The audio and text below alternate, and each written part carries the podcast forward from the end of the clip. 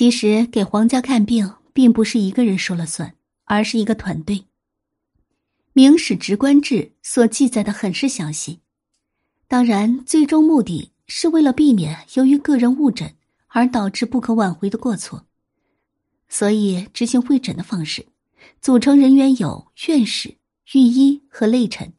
开完药方之后，得共同抓药、共同煎药，再共同尝药，这是为了避免其中有人使坏。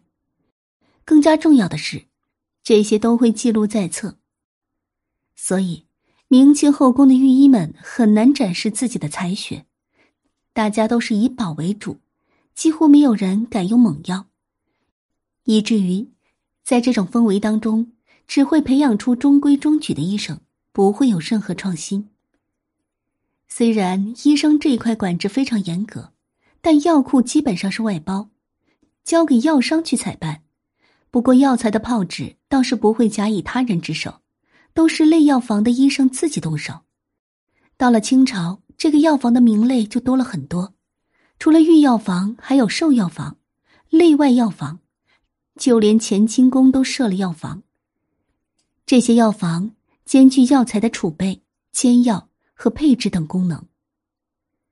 既然御医的待遇不如太监，自己干了一辈子也成不了名医，那为什么会有这么多人去太医院呢？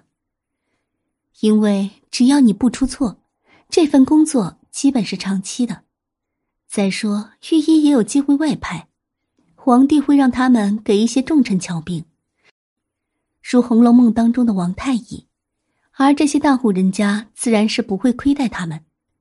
不过，更多的医者投身于医学，真的是为了那份研究。也许，可能是中国传统文化之故，解剖学很长一段时间未在中国发展。名医王清任只能在夜间通过解剖死囚犯，了解人体的生理结构，最终完成了《医林改错》，这是中国首部解剖学著作。之后，在此基础上，唐宗海著有。中西汇通《医经精义》，这是留给后人的无价之宝。